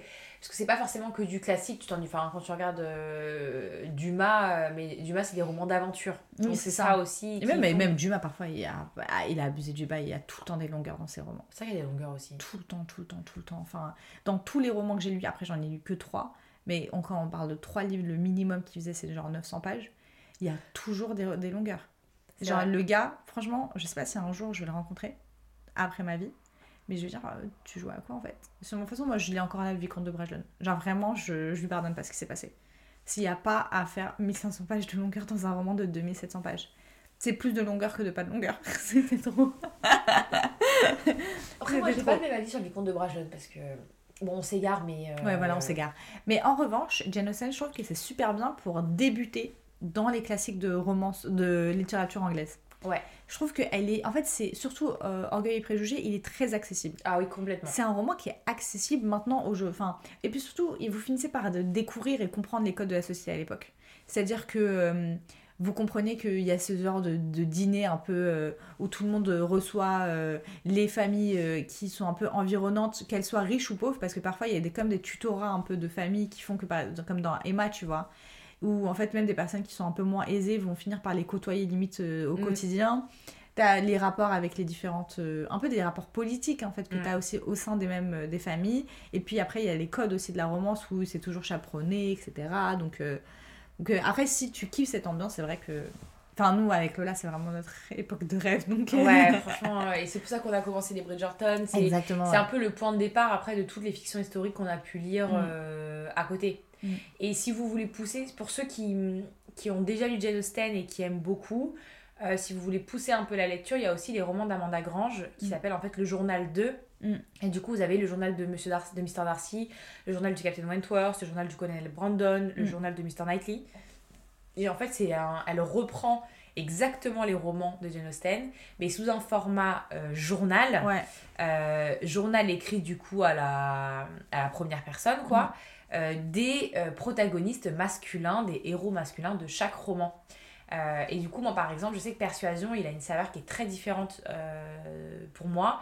Parce qu'en fait, après avoir lu Persuasion, j'ai tellement kiffé que j'ai découvert le journal du Captain Wentworth et je l'ai tout de suite acheté. Avant même d'acheter Darcy, je voulais genre le Captain Wentworth. Et il a apporté tous les. Déjà, il a, elle raconte. La... On vous dit, c'est une seconde chaîne romance, donc il y a eu la, la première romance. Mm. Dans le Cap- journal Captain Wentworth, tout est décrit. On vit leur romance, leur première. Et après, en fait, on a toutes les pensées. Et en fait, moi, j'aime beaucoup être dans la tête, même quand il y a des. Quand je dis des romances contemporaines, genre les Sarah Adams, elle fait toujours Oui. les deux points de vue. Oui. Moi, j'ai remarqué que j'aime beaucoup le point de vue masculin. Ah, de ouf. ah, Genre, c'est un de mes points de vue préférés. Et du coup, en fait, là, il y est le point de vue masculin. Et genre, vraiment, il a fait chavirer mon cœur. Je sais que je l'ai lu en, je lu en même pas deux jours. Genre, je, je, Mm. je me rappelle vraiment m'être couchée. J'étais fatiguée. J'ai dit, j'en peux plus, mais vas-y, je me couche tôt. Et demain à 9h, je me réveille et je Mm. pourrais le terminer. Vraiment, à, ce point-là où j'étais accro. Et là, je sais que ma prochaine lecture, c'est le journal du colonel Brandon. Il est sur ma liseuse. Il faut juste que je Mm. me, faut juste que je me lance. Ouais, ça. Euh, mais ouais, si jamais vous avez envie d'approfondir un peu, il y a, il y a cela. Et il y a aussi, euh, Eline peut vous parler aussi des enquêtes. Exactement, Moi, ouais. ils sont en français. Mm. Euh, ceux des lignes, ils existent Ouais, ils qu'en sont anglais pas, ouais, ils sont pas traduits pour l'instant et je sais pas s'il y a un projet de traduction. En fait, ce, que, ce qui est génial avec l'univers de Jane Austen, c'est qu'il y a toujours plein d'adaptations. C'est-à-dire qu'il y a les films qui sont pour moi à chaque fois, mais j'ai pas encore regardé Raison et Sentiment, faudrait que je regarde, qui sont toujours une grande réussite. Vraiment, Emma, on en a parlé rapidement juste avant, il est incroyable. On va faire un focus Genre, après. euh, ouais. Mais du coup, pour les, euh, les adaptations, moi je vous ai parlé plein de fois, mais je n'arrêterai jamais de le faire. Euh, de vous parler des Cozy Mystery qui sont des reprises en fait de Tirza Price, c'est l'autrice de ces romans-là. Elle fait des reprises des romans de Jane Austen, mais make it a Cozy Mystery. Donc à chaque fois, tu retrouves un peu la personnalité des différents personnages, mais il y a une enquête de ouf. Typiquement, dans euh, Pride and Premeditation, qui est du coup celui sur Orgueil et Préjugés, euh, Elisabeth, euh, le père d'Elisabeth, Mr. Bennett, il a un, bureau, un cabinet d'avocats. et euh, Mr. Bingley a été accusé de meurtre. Et en fait, il y a toute cette histoire où Mr. Bingley, en fait, c'est le love interest de la sœur de, de Lizzie. C'est un personnage archi cool dans le roman. Et en fait, là, tu vois ça sous un autre jour. Et puis, il y a toujours la rivalité avec Darcy, qui est lui aussi euh, dans un cabinet d'avocats beaucoup plus prisé que celui de Lizzie. Et euh, qui, du coup, il est en mode Mais qu'est-ce que tu, pourquoi tu la prends elle comme avocate nan, nan, nan, Ils sont les deux sur l'affaire et tout. T'as quand même Mr. Wickham qui est là. T'as quand même l'histoire avec sa sœur. Vraiment, c'est genre, tu reprends tous les codes du roman. Mais en fait, c'est comme si c'était dans un monde parallèle, genre le multiverse. Genre, vraiment, c'est le multiverse avec une autre histoire euh, pour euh, Elizabeth Bennet. Et après, et si- mais alors lui, j'ai trop trop aimé encore. Je sais pas si encore plus, mais l'histoire, j'ai trouvé trop chambé. C'est celui de euh, Raison et Sentiment qui s'appelle du coup Second euh, Degree. Non, c'était comment déjà? Si, c'est Murder Murder Non, il y avait un autre mot encore.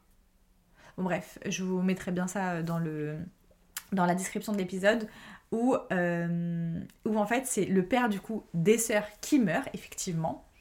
Mais euh, Elinor, c'est la scientifique. Marianne, en fait, le père meurt parce qu'il a une. C'est un peu un détective privé. Marianne va absolument reprendre le flambeau de l'entreprise de détective privé. Donc un peu raison euh, et Et sentiment. surtout- exactement, qui- tu vois.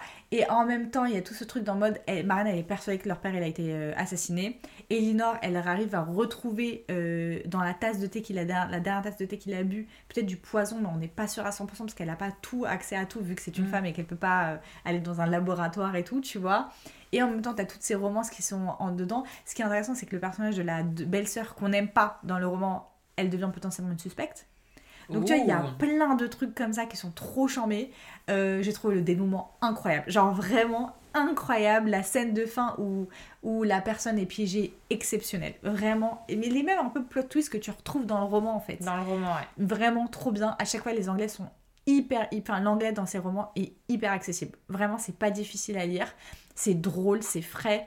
Euh, à chaque fois, les débuts de titres, c'est In Which et mais en gros, ça fait dans lequel euh, le Ouais. personnage, il- en fait, ça te spoil un petit peu, enfin, ça te donne un avant-goût de ce qui va se passer dans le. J'aime bien quand ils font ça. ah, j'aime trop. Et puis, euh, et puis ouais, là, le prochain qui va sortir, il va sortir dans quelques mois. C'est l'auteur Park, du coup, sur Mansfield Park. Moi, j'avais pas du tout envie de lire Mansfield Park, donc j'aurais pas tous les rêves, mais je pense que si je trouve un super résumé spoilant, Bah, en ce soi, sera si tout tu vas sur Wikipédia, les que je me résumés suis sont dit, toujours ouais. spoilants. C'est ce que je me suis dit. Et en plus, ce qui est cool, c'est que Lizzie et Darcy vont passer une petite tête. Donc, euh, trop hâte. Et puis, il y en avait d'autres aussi qu'on avait vu là, euh, que Zoé, elle avait encore une fois lu euh, en mode enquête. Et en fait, ce qui est trop intéressant, c'est que tous les personnages des romans de. euh, Ah oui, on veut le lire ouais, celui-là, faut trop qu'on l'achète. The Murder of Mr. Wickham, je crois, il s'appelle Ouais, le ça. premier. Et c'est vraiment, en fait, tous les méchants dans les romans sont à chaque fois les victimes de crimes. Et euh, c'est parce qu'en fait, elle crée des mariages entre les différents enfants des personnages. Ouais, Donc, par ça. exemple, Fanny Price et je sais pas c'est qui son mec ont un enfant, bah, lui va se marier avec l'enfant de Lizzie et de. euh, là, j'ai n'importe quoi, ça se trouve, c'est pas ça les mariages. Mais vous voyez, il y a ce truc là et tout, et ils doivent résoudre les enquêtes. Et franchement, ça a l'air trop chambé. Genre, vraiment, ça a trop, on trop dit se l'achète. on va- Ah, ouf, je suis trop trop chaude pour le lire. Et du coup, pour, euh, pour clôturer l'épisode, je pense qu'on peut euh, juste parler vite fait des adaptations qui sont sorties, en tout cas de celles qu'on connaît. Donc, pour Orgueil et Préjugés, vous avez deux adaptations majeures qui sont un peu. euh, qui sont quoi, un peu l'une versus l'autre. Vous avez une adaptation de 1995 en mini-série à 5 ou 6 épisodes de la BBC. euh, dans laquelle bah, justement Colin Firth il joue bah, en fait Bridget Jones je sais pas si vous êtes au courant mais Bridget Jones c'est une adaptation de Orgueil et Préjugés en Ouais. version moderne euh, donc du coup, il joue déjà le rôle en mode euh, Darcy dans euh, Bridget Jones. Trop marrant. Et là, dans, ce, dans cette, cette mini-série, il joue le rôle de Mr. Darcy dans Colin Firth. Euh, L'actrice, elle n'est pas connue forcément, enfin je crois pas. Et on a l'adaptation ensuite de 2005. C'est vieux hein, quand même maintenant. Bah ouais, hein. De 2005 avec bah, du coup euh, Keira Knightley. euh, Qui fait mais une Lizzie incroyable. une idée incroyable. Ah vraiment. De toute façon, Keira Knightley, elle est vraiment exceptionnelle. euh, elle est vraiment exceptionnelle euh, dans tous les rôles qu'elle a en, en fiction historique. De ouf. vraiment incroyable. Donc un peu deux avis. Pour moi, les deux sont très très bien. L'avantage de la mini-série, c'est qu'il y a six épisodes, 5 ou 6 épisodes d'une heure. Oh Donc c'est qu'en fait, on a le temps de retrouver vraiment toutes les scènes du roman. Le roman, il n'est pas cuté, il n'y a pas de scène un peu manquante. On, on retrouve vraiment tout, tout, tout. Et je trouve que la Lizzie est aussi extrêmement, euh, extrêmement bien. Les deux dans leur rôle, ils sont vraiment top. Donc euh, franchement, c'est une super adaptation. Il y a un très bon jeu, moi je trouve. Et puis c'est la BBC, donc c'est très anglais en fait Oui. déjà de base, donc ça fonctionne bien. Et euh, le film de 2005, euh, alors bah forcément il y, a- il y a des scènes qui sont un peu sautées parce que c'est une adaptation de film donc on peut pas tout avoir. En revanche ils ont gagné, gardé quand même le principal. Euh, au tout début j'étais pas hyper convaincue moi par le Darcy. Il a su me convaincre au fur et à mesure du film. Ah ouais? Ouais au tout début Je trouve qu'il fait un excellent Darcy. Là celui- Même physiquement, je trouve qu'il ressemble à Darcy. Ouais, mais je sais pas. Je sais pas au début. Bah, en tout cas, il- ça fonctionne quand même, vraiment. Mm. Et surtout, moi, le- pour moi, le, le gros plus, euh, au-delà des, des acteurs, etc., c'est qu'il est très très beau. Le film Ouais, est, en termes de, ouais. de réalisation, de plans, de, Mm. enfin, les couleurs, les scènes, c'est vraiment Mm. très beau. Donc Ouais, pour moi, il, il est vraiment top. Ensuite, Persuasion, on a. euh, Persuasion, on a aussi, je crois, un film qui est sorti. Mais je l'ai pas vu ce film-là. Il y a le film Ah, avec Dakota. Johnson de Netflix. Et je crois qu'il y a un autre film qui est sorti, euh, mais je vais vérifier parce que je suis pas sûre. Après, le film de Dakota Johnson, on a déjà parlé un peu. Oui, oui, donc on avait besoin de revenir je là-dessus. sais pas s'il y a besoin de. Après, globalement, j'ai l'impression que toutes les fictions historiques qui sont très connues, elles ont été plusieurs fois adaptées. Ah Genre, oui, ça, euh, même tu sûr. prends les sœurs Brontë, euh, leurs leurs films, euh, leurs livres sont souvent plusieurs fois adaptés, tu vois. Ouais. Ensuite, Emma, on a eu donc l'adaptation de film avec euh, Anna- Tay- Anna Taylor Jones. Non. Joy, Anna Joy Anna, Taylor. Ta- Anna Taylor Joy, Mm. celle qui joue dans The Queen Gambit, là. Ouais, Le truc de la reine, euh, le chèque, là, le truc des Mm. chèques. Euh, le jeu de la dame. Le jeu de la dame. Exceptionnel. C'est une de mes adaptations préférées Ouais, dans le sens où juste hyper fidèle à l'histoire. Ouais, Euh, L'actrice, elle est incroyable dans le rôle d'Emma. Elle l'a fait exceptionnellement bien. Genre vraiment exceptionnellement bien. ah Et ouais elle, juste- elle adapte une Emma qui est parfaite. Genre, vraiment, c'est Emma. Et puis l'univers. En fait, je sais pas si vous avez vu le, le, le Grand Hôtel euh, Budapest euh, qui a été réalisé Ouais. par. euh, C'est un Wes Anderson, mais tu sais que d'ailleurs, moi, je pensais que c'était un Wes Wes Anderson Anderson, aussi. aussi. Mais alors que En pas fait, c'est vraiment, si vous aimez Wes Anderson, moi j'aime trop cette ambiance, c'est Wes Anderson. C'est Mm. incroyable. Les couleurs, la. Je sais pas, un peu le côté un peu satirique, Mm. le grotesque un peu de certains personnages. C'est c'est exceptionnellement juste et bien fait. On a l'impression que c'est un Wes Anderson, c'est exceptionnel. Vraiment, juste Mm. pour moi, pour, en termes de, de direction artistique, euh, cinématographique, pour moi, c'est un de mes préfs. Et après, il faut aussi savoir que Raison et Sentiment a aussi une. euh, euh, pardon, que Emma a aussi une adaptation euh, qui a été faite en, fi- en film Mhm. avec euh, cette actrice qui s'appelle avec Gwyneth Paltrow, Oui, c'est vrai, tout à qui fait. est sortie Mm. en 96. Mm. Donc celle-là, je l'ai pas vue, mais j'ai envie de la voir, donc euh, on verra. Euh, ça, je peux pas vous en parler, mais apparemment, elle est plutôt bien notée. Et ensuite, on a Raison et Sentiment, qui a aussi été adapté en mini-série euh, par la hum, BBC. Donc, je- Et alors là, dans Raison et Sentiment, ce qui est incroyable, c'est que vous avez du coup bah, Alan Rickman, vous avez Hugh Grant, Ouais.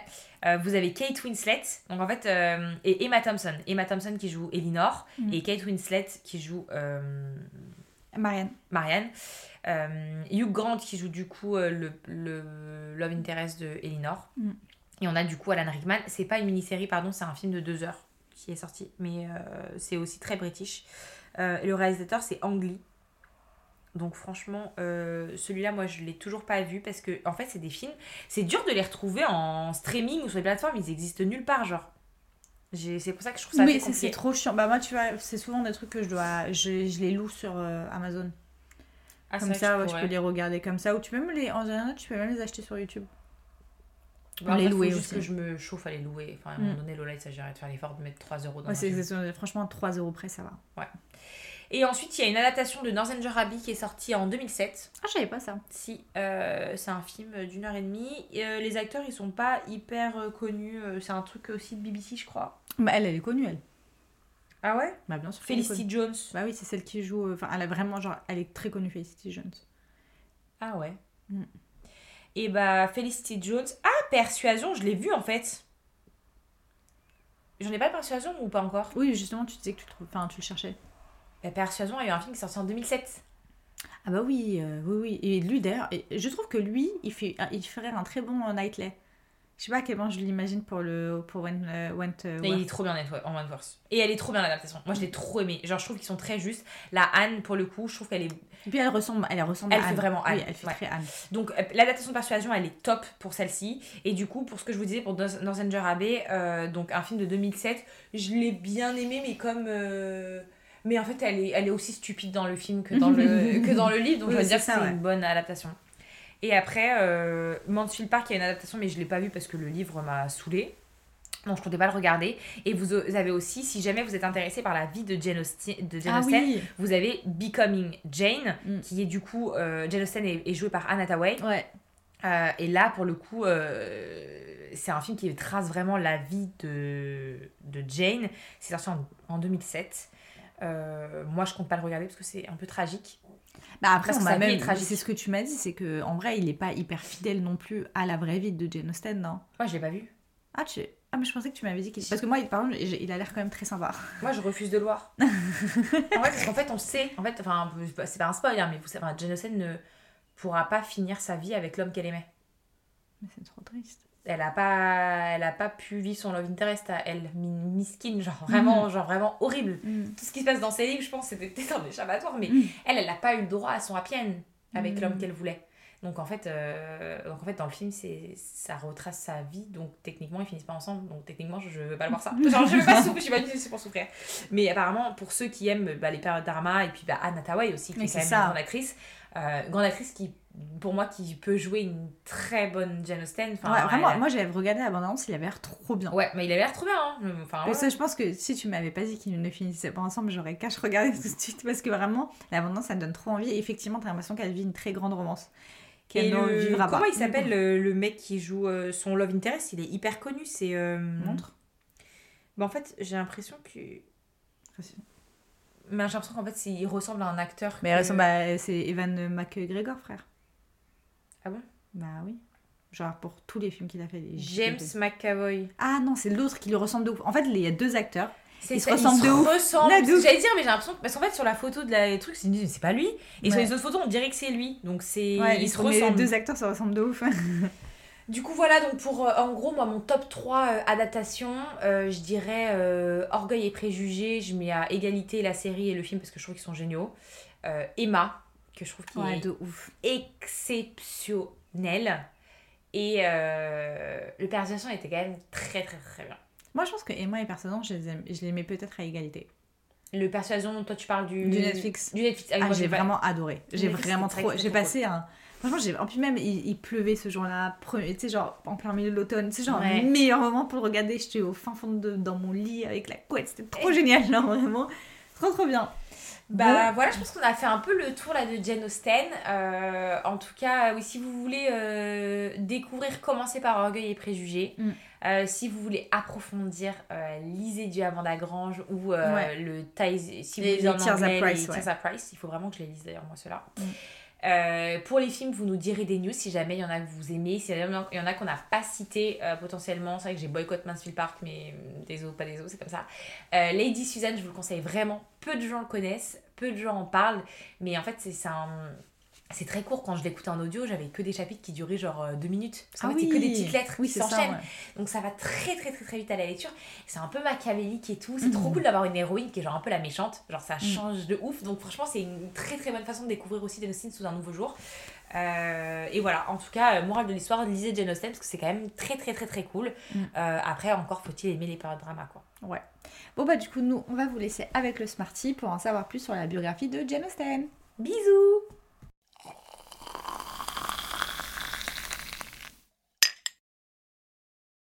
Si vous ne connaissez rien de Jane Austen, voici une belle et longue biographie de notre autrice préférée classique. Vous allez absolument tout connaître de sa vie. Jane Austen, et non Jane Austen, comme vous diront les puristes, naît le 16 décembre 1775 en Angleterre. Elle est issue de ce qu'on appelle la petite gentry, ce qui veut dire en soi la petite noblesse. Et telles les Bridgerton, les Austen sont une grande famille avec six garçons et deux filles. Et parmi tous ses frères et sœurs, c'est de sa sœur Cassandra que Jane se sent la plus proche. Elles suivent toutes les deux une éducation à Oxford où elles apprennent comment devenir des jeunes filles de bonne famille, mais ça, on s'en bat un peu les reins. Nous, ce qui nous intéresse, c'est bien sûr ses travaux d'écriture. Car la petite Jane commence dès son adolescence à manier la plume. Elle écrit donc plein de petits récits pour amuser sa famille, mais surtout elle-même. Aujourd'hui, on peut les retrouver rassemblés sous le titre de Juvenilia. J'arrive jamais à le prononcer. Juvenilia. Ça bon, ça va aller où toutes ces petites histoires dénotent de son style rempli d'humour dont ses œuvres plus connues se font l'écho. Arrivée à l'âge adulte, Jane se trouve des passions dans la couture, mais aussi dans la danse, non sans oublier son don pour l'écriture bien sûr. Le soir, c'est elle qui est chargée d'égayer sa famille en lisant des romans à voix haute et souvent ses propres écrits. Elle se décide à écrire d'ailleurs son premier roman court qui s'appelle Lady Suzanne sous forme épistolaire, un genre très en vue à cette époque. Puis elle s'attaque enfin à son premier gros roman, Raison et sentiment. Et figurez-vous qu'à la base, ce livre devait aussi avoir une forme épistolaire et devait s'appeler Elinor et Marianne, d'après ses héroïnes. À cette époque, elle rencontre Thomas Lifroy, le seul homme avec lequel il aurait pu potentiellement se passer quelque chose. Mais pas de chance, Jane vit à une époque où les conventions sociales empêchent les femmes d'épouser qui elles veulent. En gros, ils n'avaient pas une thune pour être promis l'un à l'autre. Et spoiler alerte, Jane ne se mariera jamais, pas parce qu'elle a le cœur brisé, mais tout simplement parce qu'elle sent tamponne le coquillard. Comme toujours, l'écrivaine lit ses écrits le soir à sa famille et un beau soir, lors de l'année de ses 21 ans, 21 ans quand même, ce qui est très jeune, alors qu'elle n'a pas, encore terminé Raison et Sentiment, elle présente First Impressions. Donc première impression, qui n'est nul autre que Orgueil et Préjugés. Et là, c'est le coup de cœur familial. Tout le monde est red dingue de son histoire. Et comme Jane vient d'une famille qui la soutient, son père lui-même entreprend des démarches pour faire éditer le livre. Malheureusement, l'éditeur contacté par le patriarche refuse de publier le livre. Bouh, tu t'es assis sur une tonne d'argent, mon frère. Mais n'ayant pas même pas idée que son père ait fait une telle démarche, Jane continue tranquille pépouse d'écrire et entame son troisième roman, Northanger Abbey, qu'elle avait initialement intitulé Suzanne. C'est alors son frère qui décide d'aller voir un éditeur avec Northanger Abbey et on lui dit Ok, ça marche, on va le publier, nos problemos. Sauf que, problemo, le roman n'est pas publié et croupit dans les tiroirs de l'éditeur. C'est très sympa comme move. Et là, les amis, plot twist. Non pas au niveau des écrits de Jane, mais en affaire de cœur. Je sais que précédemment, j'ai dit que Thomas Lifroy avait été le seul homme avec qui il aurait pu se passer un truc. Mais en fait, non, j'ai menti. Bah, faut bien que je mette un petit peu de piment dans cette chronique. Hein. Après avoir déménagé avec toute sa smala à Bath, euh, un ami d'enfance, Harris Big Wither, demande la main de Jane. Et elle dit oui.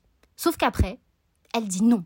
Car elle se rend compte qu'en fait, elle est sur le point de commettre une grosse erreur et que le bougre ne l'intéresse absolument pas. L'écrivaine restera donc bien célibataire à vie. Je suis désolée pour vous avoir fait vivre des montagnes russes. Je sais, c'était très passionnant. J'ai essayé d'un petit peu d'insuffler du storytelling dans cette chronique. Parallèlement, elle entame un nouveau roman, The Watsons, une œuvre qui ne sera jamais terminée. Et les experts s'accordent à dire que le déménagement à Bath, qu'elle n'a pas du tout apprécié, et la mort de son père en serait la cause. Donc du coup, ce roman, elle l'abandonne totalement. Et la mort de Papa Austen euh, plonge alors Jane, sa mère et sa sœur Cassandra, donc trois femmes deux célibataires et une veuve, dans une précarité certaine. Jane va même jusqu'à enguirlander l'éditeur qui retient son manuscrit de Northanger Abbey en lui disant Mon coco, tu vas le publier quand? Parce que moi, en fait, là, j'ai besoin de thunes. Et l'éditeur lui fout un petit peu beaucoup à l'envers et lui dit J'ai jamais promis que j'allais publier. Hein. Tu veux ton manuscrit? Tu me rachètes les droits et je te le donne. Sauf qu'évidemment, Jane n'a absolument pas les moyens de racheter son propre manuscrit. Heureusement, les trois femmes de la famille peuvent compter sur les frères de Jane qui les soutiennent du mieux qu'ils peuvent en les installant dans un cottage à Showtown. Ça fait un peu Showtown. Je sais pas comment on le prononce, mais ça me fait beaucoup rire.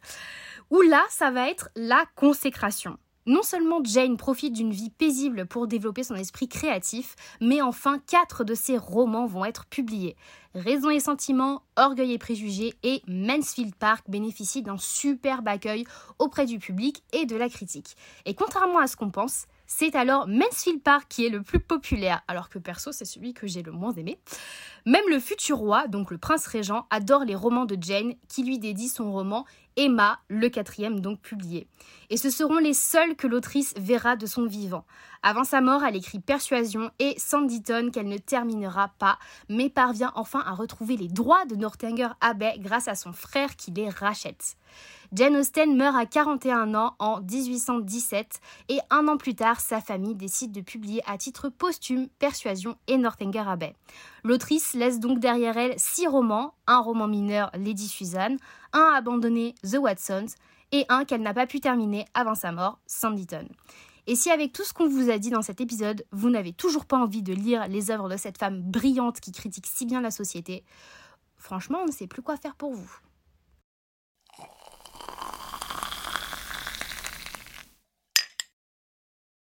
Du coup, euh, pour la dégustation, cette fois-ci, on va vous faire encore une fois une dégustation en groupe.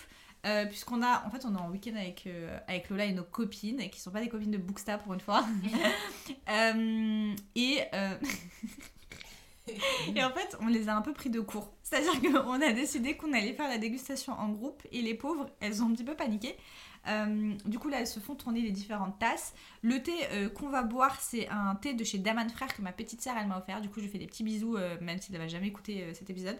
On Et- parle de Mel, elle écoute jamais les Mais elle écoute épisodes. jamais, frère. Et du coup, il s'appelle Weekend à Paris. C'est un thé, c'est un thé oolong. Euh, euh, saveur principale fleur de cerisier, saveur complémentaire fleur de pêcher, amande rose et, euh, et voilà. Qu'est-ce que vous en avez passé euh, les filles? Mais déjà, il a un- entre les deux tasses, celle qui a giga infusé, il a une légère amertume qui est pas du tout présente. Ouais, dans bien sûr. Tu veux J'en ai goûté qu'un, moi. C'est lequel que t'as goûté? Celui-là, t'as goûté le pas trop infusé. Ouais, c'est celui-là que j'ai goûté. Et c'est le meilleur. Ah bah oui, parce que forcément, lui, on a un peu... Lui, il me pique un peu en, Lui, c'est, euh, en arrière-goût. Il est hyper bon sinon. Dans la version pas trop infusée, il pique un peu en arrière-goût. Elle a dit ça comme s'il y avait, Caramel. comme s'il y avait de la harissa dedans. Ah ouais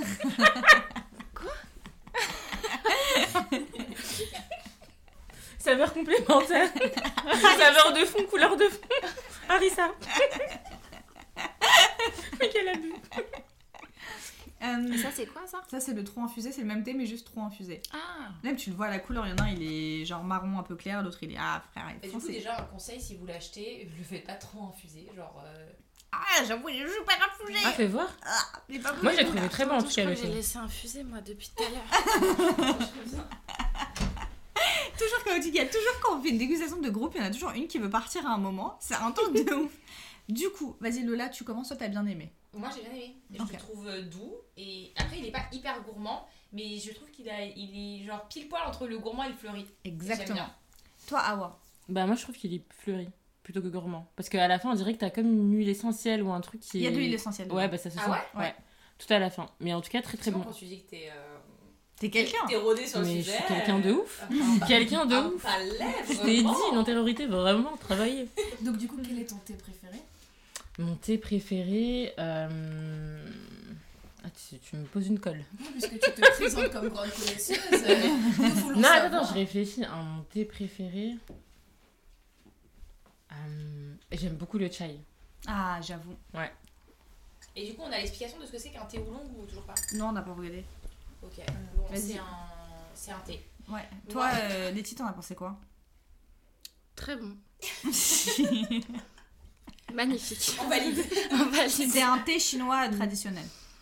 Ah bah voilà, c'est ce que t'allais dire, non? Mais bien sûr, évidemment. ouais, mais tu as l'air étonnée, Lola. je ne comprends pas pourquoi. Ah bah moi c'est grave marrant parce que son origine dans la légende, en fait ça veut littéralement dire dragon noir. C'est grave gaulerie cette histoire. Et euh, attends j'ai perdu le truc où il expliquait dragon noir. Dragon noir et trouve son origine dans une légende chinoise. Un planteur vit surgir un dragon noir d'un théier, ouais, toujours plus, dont les feuilles révélèrent les notes boisées de châtaigne, de noisettes, du oolong. Ok. Bon. T'as un livre à recommander sur ce. Mais attends, mais Kenzie elle a pas dit ce qu'elle en pensait. Ah oui, vas-y, Kenzie. Merci penses de me considérer. Bien entendu. Euh, Lola ne fait pas plus de commentaires. Euh, du coup, non, euh, moi, comme un peu ce que vous avez dit, j'ai trouvé fleuri, j'ai trouvé doux et euh, agréable à boire. Ouais, bah écoutez, moi c'est mon thé du matin. C'est-à-dire que moi j'aime bien les thés très très gourmands. Genre le thé, euh, si on enregistre un deuxième épisode avec Lola, c'est le thé qu'on va déguster à ce moment-là, qui est un thé, euh, je vous le dis thé maintenant euh, au caramel. Euh, ça c'est ce que j'aime bien boire, mais dans la journée. Ça, je trouve le matin, je peux même vous dire ma petite, mon petit rituel. Je fais mon petit déj, je le mange, et en même temps je fais mon, ma petite, mon thermos et je le ramène à l'école. Et je le bois dans le train. Et je trouve qu'il est très bien pour le matin parce qu'il reste neutre. Il est un peu gourmand. Là, parce qu'il est trop infusé, il est mal infusé, ça va pas. Mais en vrai, tu sens un peu l'amande. Donc il a cette gourmandise. Et Mm. en même temps, il est fleuri. Donc je trouve il va avec le matin. Il est pas trop gourmand. T'as l'impression que tu prends un goûter quoi. Ok, je, je valide. Mm. Ah, je suis contente. Mais- Ah, bah attends. Euh, ton livre, s'il te plaît. Je sais pas. J'en ai foutu sur les draps. Oupsie. C'est bien parce que c'est les draps dans lesquels je dors. La Jamais faute, c'est vrai. essayer de nous faire des, des micmacs de transvaser des thés dans les thés. Moi, je pense que je le mettrais bien avec euh, Hôtel Magnifique. De ouf. Ah ouais. Excellente recommandation. Mais c'est Ah, super vas-y, je, je suis tout à fait d'accord. Si jamais vous avez prévu de lire Hôtel Magnifique, euh, je pense qu'il ira très très bien avec. Ouais. En fait, il est un peu genre euh, sombre quand même. Tu vois ce que je veux dire? Dans la vibes. Oui, mais après, c'est vraiment parce que je te dis, on l'a pas bu, euh, il est pas bien infusé. Euh, parce que même le deuxième thé, qui est celui qui était le moins infusé, j'ai repris le, le filtre à thé et j'ai remis une, euh, un truc. Donc il y avait déjà du thé qui était infusé dans le premier, plus après un- une dose de thé frais, tu C'est vois. pas hyper clair, mais fine. bon, hôtel magnifique. Est-ce que vous, vous avez, si c'est pas un livre, un endroit, un souvenir, une odeur qui vous, pense, qui vous fait penser à ça? Vas-y, un souvenir, une odeur. Fermez les yeux. imaginez. Je sais pas où j'ai foutu ma tasse. Elle est là, euh, ta tasse. Mais de ton autre thé, du coup. Ou c'est ce thé Non, là c'est le même. C'est ce que moi, thé-là. je sucre mon thé. Ah. Voilà. Est-ce que toi, ça te fait penser à un truc, Kenzie? Non, après, t'as le droit. hein. Euh, Là, comme ça, non. Moi aussi, j'ai regoûté, mais il n'y a rien qui a remonté. Non, mais c'est un exercice qui est difficile. Hein. Tu sais, je vais connecter ça à mon palais mental, rien du peut-être tout. un peu à la Chine, tu sais, ou pays un petit peu asiatique, Ouais, forcément. comme ça. Mm.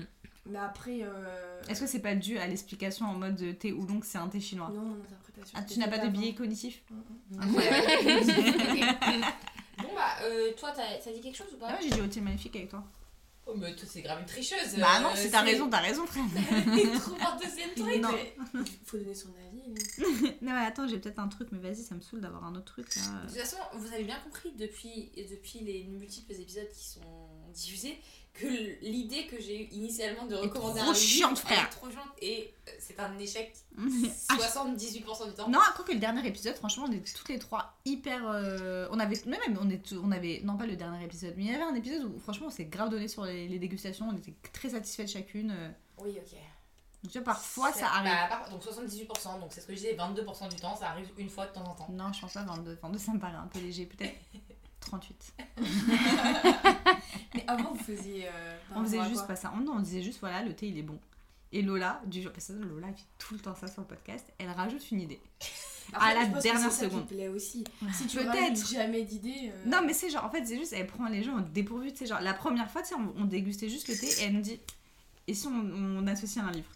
Tu sais, genre, pris de cours, tu vois. Donc après, on l'a fait et franchement, et t'es souvent en plus la seule qui ne trouve jamais de livre en plus, donc vraiment. Bah là, j'ai trouvé et on peut clôturer Ouais, là-dessus. tout à fait. Du coup, bah écoutez, on était ravis d'enregistrer cet épisode. On espère qu'il vous a plu et on vous dit à très bientôt pour une prochaine tasse de thé. Bisous Bye